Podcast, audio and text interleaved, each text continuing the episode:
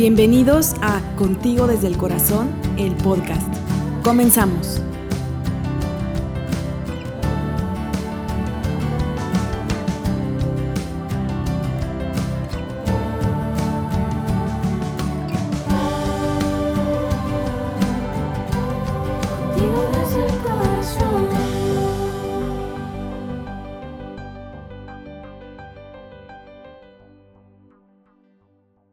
Hola, soy Georgina Hernández.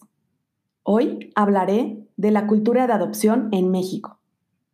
Desde hace 20 años que me convertí en madre adoptiva, escucho que no hay cultura de adopción en México. En ese entonces, recuerdo que las mamás que estábamos en espera trabajamos mucho para que las mujeres embarazadas en situación vulnerable o desamparadas supieran que no estaban solas y que podían acercarse a BIFAC en donde recibirían atención médica, legal, psicológica y un hogar en donde vivir su embarazo con la libertad de decidir si quedarse con su bebé o darlo en adopción. Participamos en programas de radio, de televisión, repartimos volantes, organizamos rifas. Estábamos trabajando para construir una cultura de adopción en nuestro país. El tiempo pasó y hoy, 20 años después, sigo escuchando la misma frase. En México no hay cultura de adopción. ¿Y cómo sabemos las familias adoptivas que en nuestro país no hay cultura de adopción? Porque todavía recibimos comentarios de la sociedad como, ¿no te da miedo con qué genes venga? La mamá eres tú. Acuérdate que madre es la que cría. Admiro tanto lo que haces, te vas a ir al cielo. Y un largo etcétera. También nos damos cuenta cuando en las escuelas los directores y maestros no saben cómo manejar la adopción dentro de los salones de clases. Hay ciertas actividades que pueden ser muy enriquecedoras para que los niños aprendan sobre adopción y por el contrario, al no haber información ni preparación, pueden hacer que nuestros hijos se sientan excluidos o toquen emociones que no puedan gestionar. Me refiero, por ejemplo, al árbol genealógico. Lo mismo puede suceder en el sector salud o cuando tenemos que realizar un trámite oficial. Si hablamos del marco legal, la adopción en nuestro país no cuenta con un marco jurídico homogéneo. Cada entidad federativa tiene su propia legislación y entre estas existen diferencias significativas. No todo es negativo, también hay avances importantes.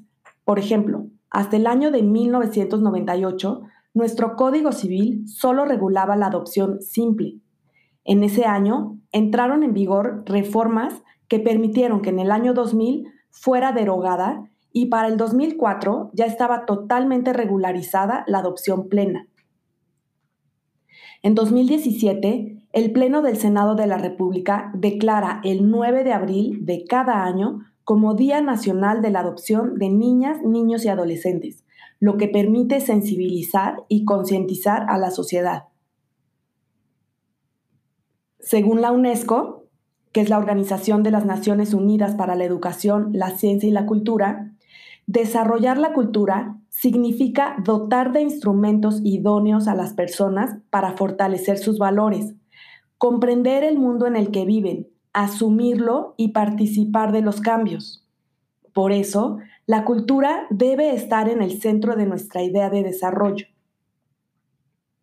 ¿Cómo contribuir a sensibilizar a la sociedad para desarrollar esa tan nombrada cultura de adopción? Me quedo con las palabras de la UNESCO.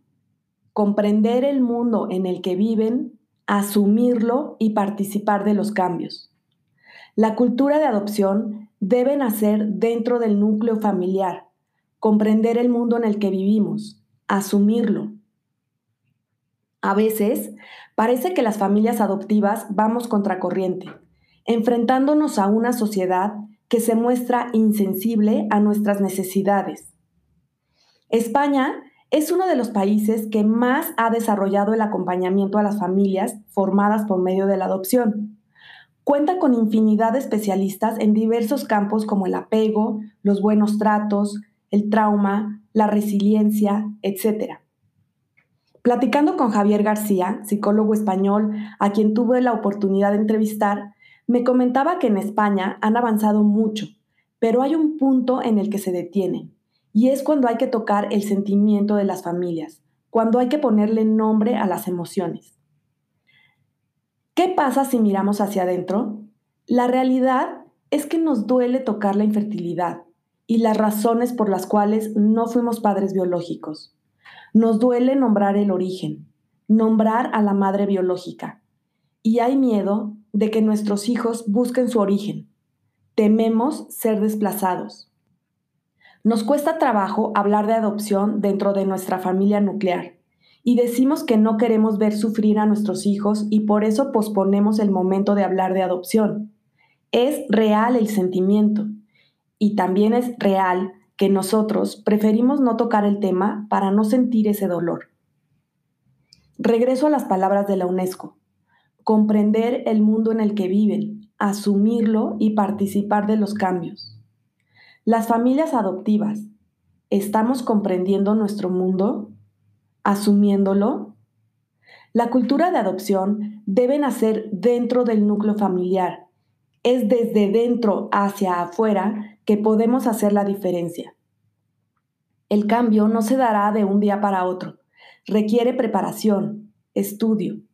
Si no podemos solos, hay profesionales, especialistas que nos pueden acompañar. Nombremos las emociones para que nuestros hijos aprendan a nombrarlas también asumamos con orgullo el origen de nuestra familia. Comencemos a construir la cultura de adopción en nosotros mismos, con nuestros hijos, y así iremos permeando a la familia extensa, los abuelos, los tíos, los primos, nuestras amistades, hasta llegar a la sociedad, a las instituciones. Seamos el cambio que queremos ver en el mundo. Muchas gracias por escuchar un episodio más de Contigo desde el Corazón, el podcast. Nos escuchamos pronto.